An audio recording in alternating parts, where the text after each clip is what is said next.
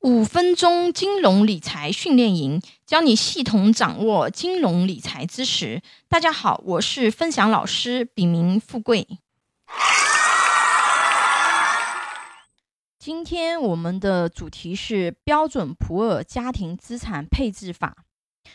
这是一个非常重要的理财模型啊！我们在之前的课程里面梳理了投资理财的这个周期，对吧？还有理财的本质模型。但是对于每个类型投资需要投入多少资产啊，并没有一个很强的一个概念。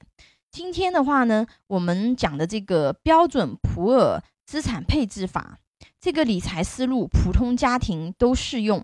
啊，把资产分为四部分，每个账户都有不同的功能。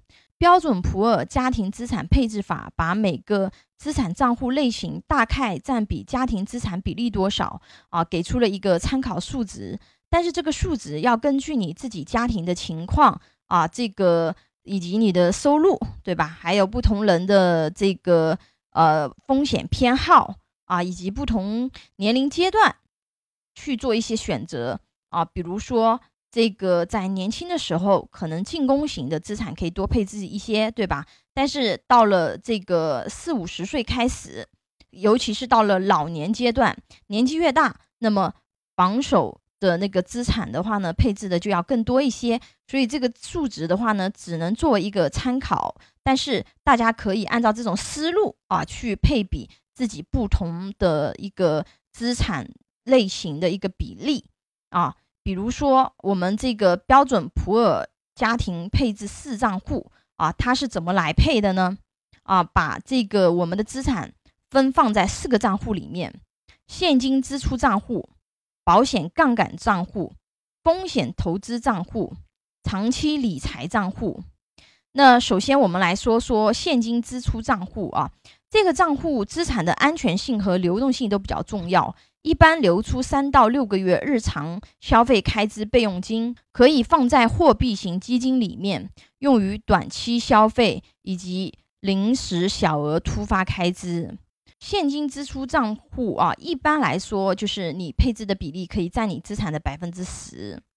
啊，第二个保险杠杆账户，这是保命账户啊，重点配置保障类保险。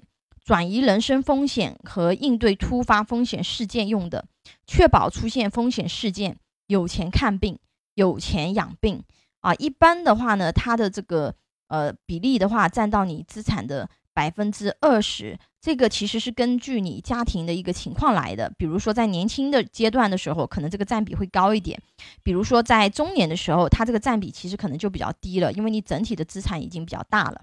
啊，第三个的话呢是风险投资账户，这个账户可以投资一些相对高风险高收益的产品，去博取比较大的收益啊，比如股票、股票型基金、房产等啊。长期来说，宽基的股票指数基金啊，大家可以参考关注啊。很多人觉得这个房产不属于风险性资产啊，一些先进入发达国家的经济发展史告诉我们啊。